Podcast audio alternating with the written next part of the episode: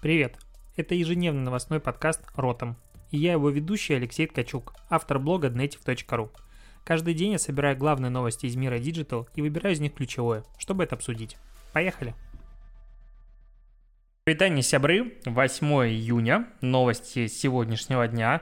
Наконец настал понедельник, а понедельник значит что? Что есть что обсудить. И действительно есть чего обсудить. Сначала новости, потом кейсы. Сегодня вообще будет много обсуждений новых рекламных роликов, поэтому в аудиоверсии это немножечко тяжеловато объяснять, но я постараюсь.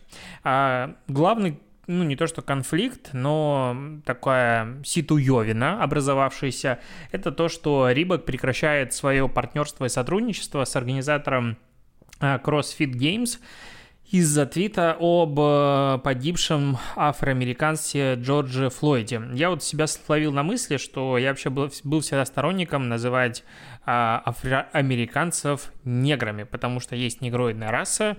У нас нигер и прочие слова не были никогда оскорбительными, в принципе, в нашей культуре нет какой-то а, отрицательной, негативной коннотации вокруг этого слова и так далее. И типа, ну если есть негр, ну есть белый, что обижаться? У них в Америке можно говорить как угодно, типа там э, нельзя говорить негр, но мы-то не Америка, почему мы должны подчиняться опять-таки вот этим м- терминологиям? Но я понял, что в моменте обсуждения новостей по поводу вот, э, всей этой истории с Айкон Бриз, Бриз, э, Джордж Флойда и всего такого, э, как-то не поворачивается язык говорить негры надо говорить чер... э, афроамериканцы или черные. В общем, сложно мне, честно говоря, в этом э, случае себя э, каким-то образом политкорректно вести, афроамериканцы окей, но в чем суть? Короче, э, этот глава фитнес-компании Грег Глассаман в твите написал, что там какие-то есть критические проблемы здравоохранения, и он ответил, что это Floyd 19, ну, типа как э, по аналогии с COVID-19. Э, Все сказали, что он дикий расист, и вообще так шутить нельзя. Яй-яй-яй, и теперь Рибок после этого прекращает свое десятилетнее сотрудничество с кроссфитом. Они были их титульными спонсорами, при этом могли использовать их торговый а, знак в своей одежде, что эта одежда сделана для кроссфита. Если что, вообще, как бы кроссфит это не просто кроссфит, это кроссфит как бренд. Существует такая тема, и поэтому соревнования и а, клубы все они работают по франшизе, если мы говорим про а, реальные, настоящие клубы. Вот, а Рибок ушел. Кстати, Рибок, по-моему, прекратил сотрудничество с UFC, и вообще непонятно, с кем они будут брендироваться дальше, что у них там будет по планам. Не надо было пересаживаться ни на какие лица. А, но это просто очередной такой показательный пример, показательный пример, я думаю, так можно говорить, а, ситуация, которая складывается вокруг громких инфоповодов, что большие бренды, стараясь дистанцироваться максимально от потенциального негатива, который может возникнуть, не возникнуть, готовы разрывать многолетние прибыльные контракты и так далее за любые слова. И опять-таки текущая ситуация свободы слова в мире говорит о том, что свободно можно говорить только а, о правильных вещах, если ты каким-то образом не согласен с общественным мнением, считаешь что-то иначе, и ты не хочешь ничего плохого, допустим, а просто, ну, ты не согласен. Вообще у любой ситуации, если что, бывает две стороны. Но все, ты не имеешь права голоса, иначе тебя просто выпиливают из всех медиа, отовсюду, и, ну, это грустно. То есть э, я вообще не считаю, что общество глобально, вот когда мы берем э, массу, большое количество людей, э, их идея может быть верной. Ну, то есть есть, э, когда объединяется больше, чем энное количество людей, они начинают следовать за лозунгом, как бы как таковым, а не за какой-то правильной мыслью или идеей. А, я сейчас углубляюсь опять-таки не в те вещи, о которых я хочу говорить, но смысл в том, что против толпы не попрешь. А это очередной раз доказывает а, Флойд 19, а, Рибак, отказавшийся сотрудничать с Кроссфитом. Посмотрим, что будет дальше. Как много еще классных партнерств закончится из-за либо неосторожных слов, либо это позиция такая, говорить то, что ты думаешь и прочее, прочее. Я ни в коем случае не оправдываю э, чувака, который пошутил. А, я, честно говоря, не понял эту шутку. Ну, наверное, она и есть. У меня английский язык слабенький. Возможно, она даже смешная, но Короче, просто а, в гайдлайнах, мне кажется, а, крупных корпораций и брендов будет прописано, что а, как только ты входишь на позицию топ-менеджмента, ты обязан просто прекратить писать какие-то вещи публично, чтобы знали это твою учетку. Ты можешь вести какие-то свои аккаунты анонимно и никогда не раскрывать свою личность, но если ты ведешь свои соцсети от имени ну, реально существующего топ-менеджера, то их должны там контролировать модераторы, и должна быть типа какая-то премодерация. Потому что все случаи, которые вспоминаешь а, с Илоном Маском, когда он там что-нибудь заявлял и прочее, а, что его компания стоит слишком дорого, по-моему, Тесла переоцененные, там акции падали, все такое, ну, такие случаи заставляют задуматься о подобных правилах интеграции, когда топ-менеджеры, они не имеют доступа на самом деле к своим соцсетям. К новостям отечественным. А, наконец-то, ну как, наконец-то, короче, Путин подписал закон о создании единой базы данных россиян. Она объединит вообще все сведения, которые хранятся в электронных базах. Это будет в течение пяти лет происходить и в полной мере вступит в силу с 31 декабря 2025 года. А, это будет объединенная база из данных МВД, Минобороны, Миноборнауки, ФНС, Росморречфлота, оказывается, это надо, и государственных внебюджетных фондов фондов. Я думаю, туда еще куча всего присоединится, то есть там будут данные и о СНИЛСе, и НН, семейное положение, родственные связи, смерть, пол, бла-бла-бла. А я горячо поддерживаю эту инициативу. Я вообще считаю, что цифровизация государства, а, она и работает в плюс. Но да, ее можно использовать не в самых каких-то, условно говоря, а, позитивных эм, действиях. Я просто сегодня с утра пью розе, поэтому иногда мне сложно говорить. Ты меня прости, но такая жара. Я себе пообещал, что как только в Питере начнется жара, я открою себе бутылку а, розового вина и буду наслаждаться прохладными бокалами колбу прикладывать, конечно же, только это. А, так вот, я считаю, что в 2020 году в мире современных технологий, в мире, где я могу зарегистрироваться практически на любом сайте с помощью четки от Гугла и все остальное, мне надо помнить только один пароль в моей жизни, ну, утрированно, а, то, что мне для того, чтобы ездить на машине, надо возить с собой пачку документов, но это не то, что преступление, но это архаизм и маразм. Ну, то есть мне реально надо возить с собой пачку документов, чтобы ездить на своей машине. В чем проблема? То есть почему я не могу говорить какой-нибудь номер, типа айдишник, да, ну, пускай одну карточку, чтобы представитель ГИБДД и ДПС, как они, ДПС, вводил этот номер, у него сразу открывалась карточка со всем моим профайлом, с фотографией и так далее, и все. Какие еще подтверждения? Зачем мне нужно возить с собой права, если они есть в базе данных, если есть моя страховка, если есть э, договор купли-продажи, если машина оформлена на меня? Зачем мне все это делать? И то же самое вообще со всеми бюрократическими структурами. Это такие архаизмы, даже если подумать, паспорт, он фактически не нужен. У тебя есть какой-то код, вот одна карточка, все. Зачем мне какие-то визы делать? Зачем мне кучу всяких вещей? Пускай будет единая база, вот общемировая.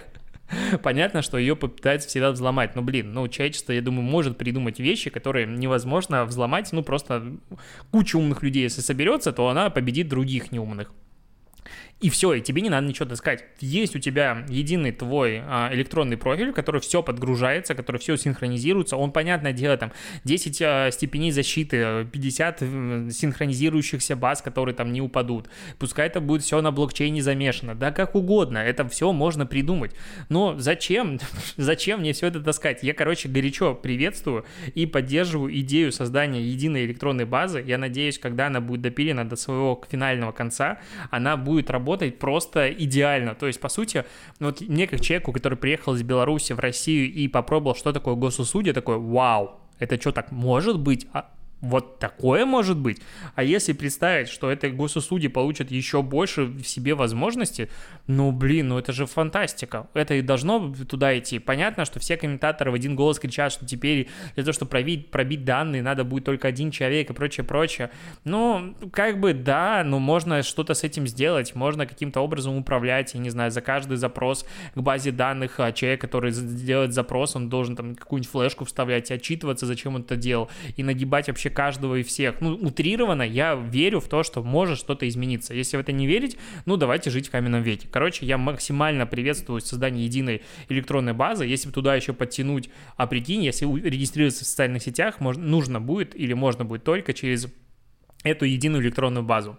Конечно, с одной стороны, можно будет нагибать всех и вся за какие-то неправильные мысли, с другой стороны, комментаторы станут намного, намного адекватнее э, в мире социальных сетей не только России, но и всего мира. И никто не будет писать друг другу, что там похудей, или у тебя борода отстойная, или там какие-то растяжки и прочее, прочее. И, возможно, хейт-спич, э, который все пытаются победить таким образом, ну, каким-то э, модерацией и прочими штуками, будет решен решен очень просто. Ты э, понимаешь, что несешь ответственность за свои слова, и тебя можно вычислить в один клик, и судебная повестка прилетает очень быстро, и все, тогда все начинают следить за своими словами. Я хочу такого интернета, честно. Я хочу интернета, контроля, модерации, в котором а, все следят за базаром. Вот такая тема. Конечно, здесь можно говорить про тоталитарный контроль, про жесткую, ну не то что модерацию, а фильтрацию контента из Китая. Ну, Китай — это вообще особый путь развития интернета, там железный занавес, все дела и фаерволы. А, мне кажется, мы по нему все-таки не дойдем, мы где-то на середине сейчас становимся, и будет нам хорошо. К слову, про э, вообще систему контроля. Тут Яндекс Маркет изменяет свою систему расчета э, рейтинга магазина. И если раньше он считал только оценки покупателей, которые по расчетам алгоритма с большей долей вероятности совершили а, покупки конкретно в этом магазине, то сейчас будут учитываться все оценки а, пользователей за последние 90 дней, и, и все. Ну и делается средняя арифметическая оценка на основе вот этих вот этого рейтинга. А, как бы вот. В комментариях срутся люди, что рейтинги нас накручивают и так далее. Я вспоминаю, как я на онлайнере когда-то а, писал отзывы ну, о продукции, которую продвигал. Мне кажется, каждый маркетолог такой проходит. Онлайнер — это один из крупнейших онлайн-каталогов э, в Беларуси для покупки продажи всяких штук. И, ну, вообще я после работы с э, фармой, ну, не с фармой, медтехникой, перестал спрашивать каких-то рекомендаций в аптеках, перестал читать отзывы и все такое, потому что я понял, что, в принципе, очень большая часть всех рекомендаций, особенно в аптеках, особенно провизоров и так далее, она основана просто на мотивационных программах, самых а, медпредставителей, которые говорят, ну давай ты будешь продавать ну, наше лекарство, оно такое же прекрасное, оно действительно прекрасное, просто оно стоит там в полтора раза дороже или что-нибудь еще, а тебе идет а, какая-то кэшбэк. И это везде, в каждой аптеке такое есть, особенно в каких-то популярных больших, потому что туда медпредставители ходят, медпреды, ходят просто толпами, поверь мне, и поэтому спрашивать рекомендации. Ну, как бы можешь, чё бы нет. А, и это же, знаешь, классический ответ. Говоришь, пожалуйста, дайте мне обезболивающее. Говорит, вам а, хорошее или подешевле? Ну и ни один адекватный человек в мире, который, конечно, не голодает в этот момент, не скажет, ну, мне подешевле, пожалуйста. Он скажет, мне, конечно, хорошее. Ну, потому что когда, ну, вообще люди, которые занимаются в продажах вот таких личных, это а, люди, которые должны продавать вообще в соцсетях, вообще, вообще везде, они должны вести мастер-класс, особенно на рынках и прочее. Потому что вот это такой бытовой а, классический подход к продажам, когда тебе хорошее или подешевле. Ну, все, ну, как бы, ну, не говорят, что э, подешевле плохое, тебе говорят просто есть хорошее что-то, а есть подешевле. Ну, в общем, я с этого ржу, но, наверное, это грустная история, потому что многие люди об этом не знают и, конечно же, доверяют рекомендациям. А, Тиньков, а, мой любимый банк, а, чьим гордым клиентом я являюсь достаточно давно. Я вот Короче, мне прям очень нравится маркетинг на Тинькофф, и у них мне нравится. Я даже удивлен, что смотрю сторис в приложении э, Тинькофф банка, и очень хочу интегрировать себе сторис на сайт уже давно. Я даже нашел пару приложений, но потом забил. Короче, я хочу сделать из своих постов, которые пишу в Инстаграм, сторис на сайт, и мне кажется, это будет очень крутая идея, потому что это, опять-таки, вторая жизнь контента. Я очень люблю, когда контент живет долго. А, так вот, Тинькофф запустил сервис для инвестирования сдачи с покупок а, в биржевые фонды. В чем прикол? Есть всякие кэшбэки, есть, а, что там еще есть? Процент на остаток, сдачу от повседневных подкупок, а также фиксированные суммы, размер которых определяет сам клиент. В общем, ты выстраиваешь, какие деньги ты скидываешь в фонд, который управляется не тобой, и там все, типа, обеспечивает какую-то годовую доходность, понятное дело, с рисками, но, в общем, не про, это подкаст не про финансы, если что. Но смысл в чем? Вот с таких маленьких платежей, которые ты, типа, как бы особо не замечаешь, там, кэшбэк там прилетел, условно, 500 рублей, ну, прикольно. А когда они накапливаются и инвестируются, и еще под какие-то проценты, суммарно за год набегает сумма.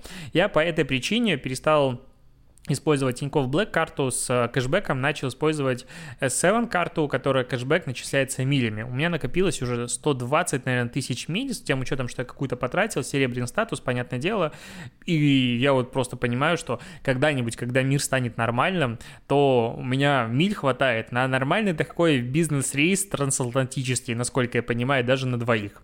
Потому что 120 тысяч миль — это прям ну, немало. это прям много. В Китае, по-моему, смотрел, 1080 стоит слетать на двоих бизнес-классом. То есть, а, ну, если бы эти деньги приходили мне кэшбэком деньгами, ну, вот такими физическими, я бы их наверняка не почувствовал за это время. Но когда они накапливаются, и вот так вот незаметно, и пускай только в S7, но мне S7 нравится как авиакомпания, очень мне приятно ими летать, а, и я могу их потратить только на эти билеты, да прекрасно. Мне вот прям нравится, я рекомендую вот таким образом копить себе на отпуск. Вот идеальный способ накопления на отпуск найден, накапливать зарабатывать в мире.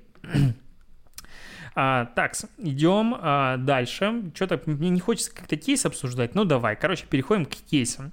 Йота и Friends выпустили а, второй этап, второй флайт компании, будем говорить как маркетологи, хозяин тарифа. Напоминаю, что это тариф, в котором типа каждый человек может настроить э, тариф под себя. Сколько минут он хочет потреблять, сколько гигабайт, какие сервисы у него будут платные, бесплатные и так далее.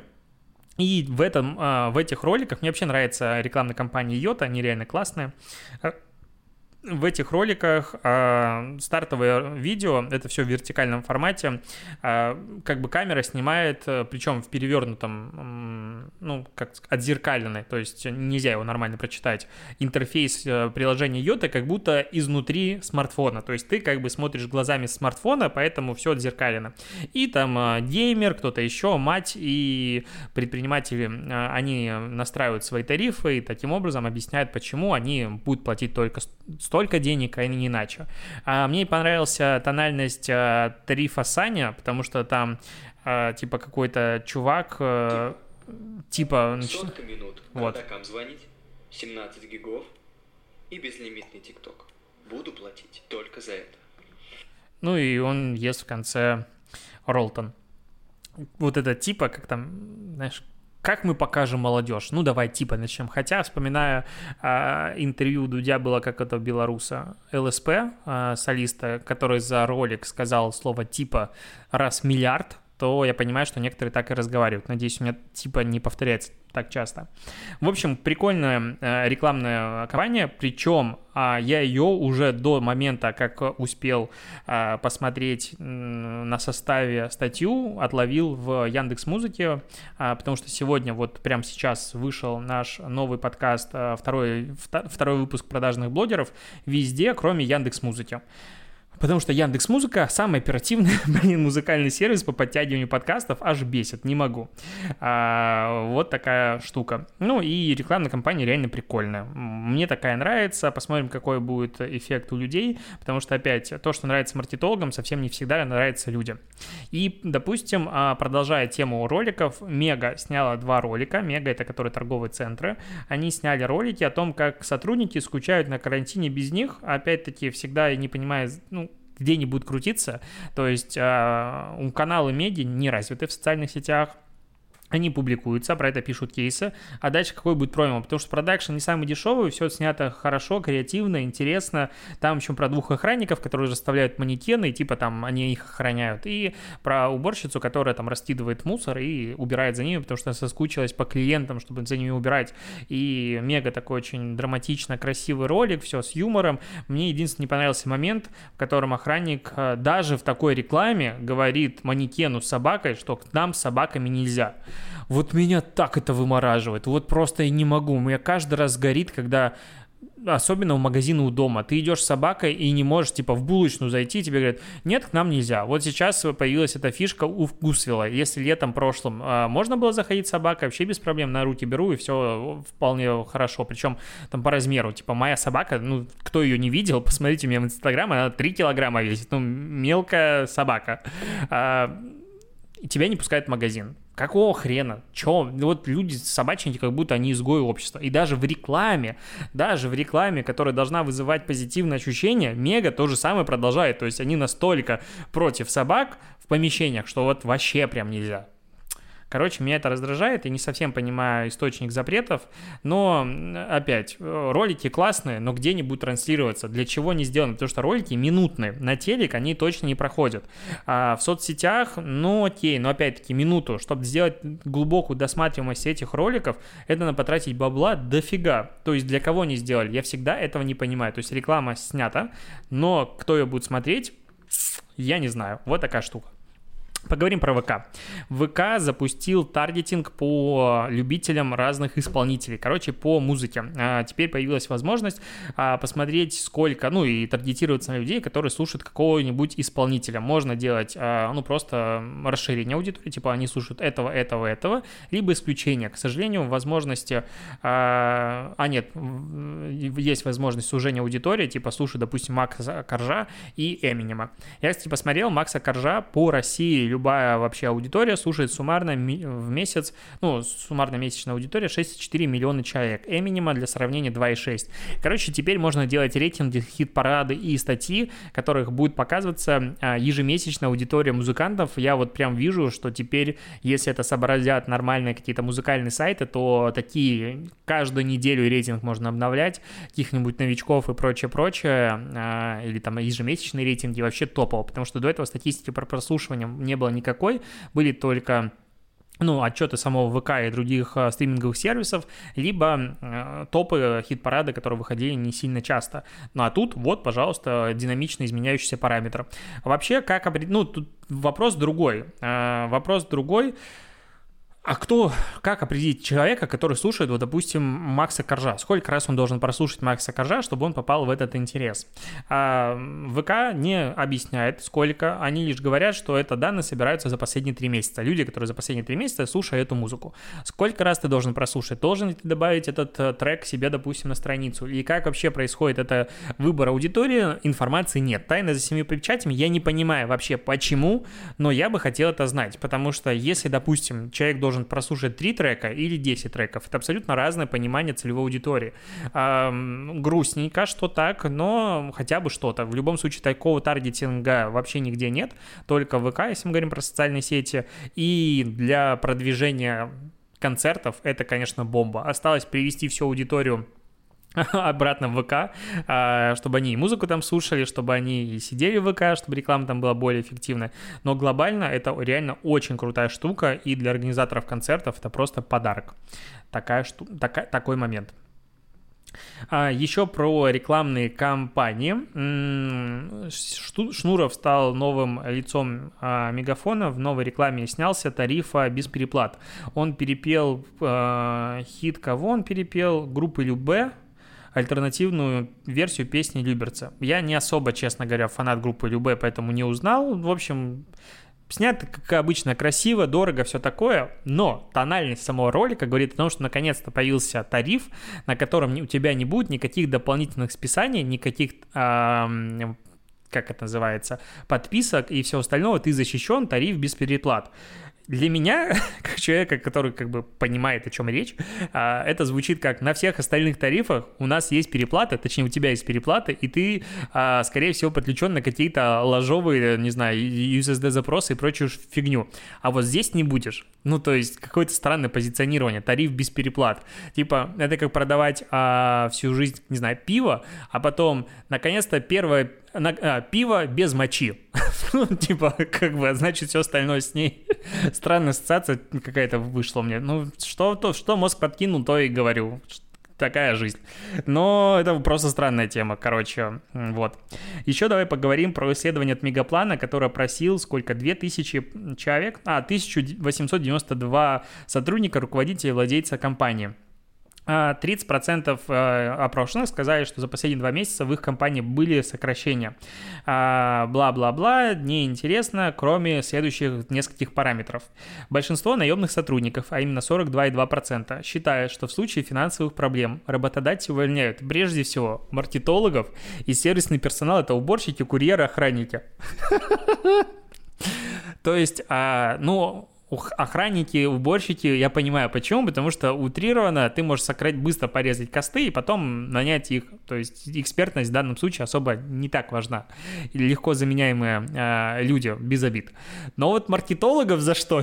я не понимаю, ну, то есть э, люди реально считают, что в первую очередь, ну это не компании заявляли, то есть это не собственники бизнеса говорили, что мы увольняем в первую очередь маркетологов, но большинство наемных сотрудников считает, по сути, самыми бесполезными существами в офисе, такой, знаешь, типа, ну ладно, им платят деньги, пока все хорошо, но потом давай их э, вытянем, маркетологов. Тех, кто фактически сегодня и обеспечивает продажи. Ну, потому что без маркетинга продукты не продаются. Маркетинг — это все. Начиная от названия упаковки, заканчивая его продвижением. И тут говорят, ну, маркетологи идут лесом. И вот мне кажется, а, пока в отечественном сознании не изменится роль маркетологов, либо мы ее не изменим, либо само собой так не изменится, то никуда мы не сдвинемся. То есть отечественные продукты будут какой-то лажей, который не хочется покупать. Они могут быть качественными, но при этом ты смотришь, а рядом есть какой-нибудь красивый, не знаю, баунти. И покупаешь баунти, потому что это красивенькая упаковочка, какая-то рядом конфета лежит не, не стрёмная и не хочется ее купить. Потому что, блин, ну, так все это и работает. Кроме того, а, две трети опрошенных считают, что у них на работе невозможно заменить а, гендиректора. А, Три четвертых считают, что незаменимых людей нет. А, и, короче, дальше идет по убывающей. Там 19% считают, что незаменимые специалисты это по работе с клиентами, потом IT-специалисты, 16% это бухгалтера, а, там ну, короче, последние два места, 4,5% а, это про заменимость, это маркетологи, специалисты по рекламе и 2,7% охранники. Ну, спасибо, что не на последнем месте. То есть а маркетолога по мнению обычных людей, проще всего заменить. Ну, то есть проще его заменить только охранников. Даже секретаря-администратора сложнее заменить 4-6%. То есть маркетолога вот я просто хочу, чтобы эти люди, которые отвечали, хотя бы раз попробовали найти адекватного маркетолога себе в компанию, поняли, что ему для того, чтобы войти в процесс и понять бренд и вообще начать им управлять нормально, надо месяца три минимум, а то и полгода. И, короче, я и поржал, но с другой стороны расстроился, потому что я причисляю себя к маркетологам. Я вообще недавно задумался о самоидентификации, ну, кроме моего прикольного digital-блогера номер один, который ко мне прицепилась и уже стала, типа, вторым я. Хотя мне сложнее подстебывать всяких а, SMM-специалистов и таргетологов номер один в России. Ну, хотя бы digital-блогер номер один — это выдуманная позиция, она ничего не подразумевает под собой, SMM щик все-таки подразумевает. Так вот, кто я такой? Типа, я SMM щик? Нет. В общем, я на- начал называть себя SMM-стратег. Мне, мне звучит. SMM-стратег. SMMS. Если сокращать, так получается. Так, еще тут были а, новости. Какие были новости? Сейчас, секунду. А, что-то я еще себе собирал в подборочку. А, а про рекорды. А, антирекорд, тут как его, Моргенштейн, а, Моргенштерн а, сделал трек с прекрасным названием «Пососи». У которого уже 1,5 миллиона лайков, о, дизлайков, а, и всего 400, 417 тысяч лайков. В чем а, фишка этого трека? В том, что он призывает свою аудиторию дизлайкать видос, чтобы побить мировой рекорд. Я честно попробовал послушать песню, выключил на минуте, ну, я слишком старый, мне через месяц 30 лет, поэтому я могу себе позволить не слушать современный рэп. Вот, и просто это тоже, ну, по сути, Мартин, Мартинштерн с точки зрения маркетинга, он реально крутой чувак. Ну, то есть к его творчеству можно относиться по-разному, например, говорить говно или фекалии по-разному, но то, как он себя продвигает, то, как он себя позиционирует, то, как он общается с аудиторией, отстойно, не отстойно, но в любом случае он ее ипотирует и вовлекает, и выстраивает вокруг себя комьюнити, ну, просто красавчик. Поучиться бы многим, потому что, ну, а, сделать антирекордный э, клип с точки зрения дизлайков, это же вообще восторг, ну, потому что люди с удовольствием дизлайкают, э, это войдет в ближайшее время, ну, об этом начнут писать все СМИ, надо написать об этом, кстати, первым, а, об этом начнут реально писать все, ну, потому что это как бы рекорд, и чё бы нет, ну, он получит себе охвата. То, что он копирует там фотографии известных рэперов, все остальное, ну, пожалуйста, как бы кто, кто здесь не без греха. Но в целом э, подход, конечно, интересный. Вот. Я думаю, буду заканчивать какую-то часть новостей оставим на выходные, потому что в этот раз было сложно их собирать. И, конечно же, ТикТок этого дня. Я вчера часа полтора провел вечера, вместо того, чтобы писать курс дальше, я просто искал следующий ТикТок дня. Это, оказывается, так увлекательно. А, единственное, что я каждый раз, когда нахожу какой-то ТикТок дня, прихожу и показываю его жене, она на меня смотрит, как на дебила. А, грустно. Все, до завтра, пока.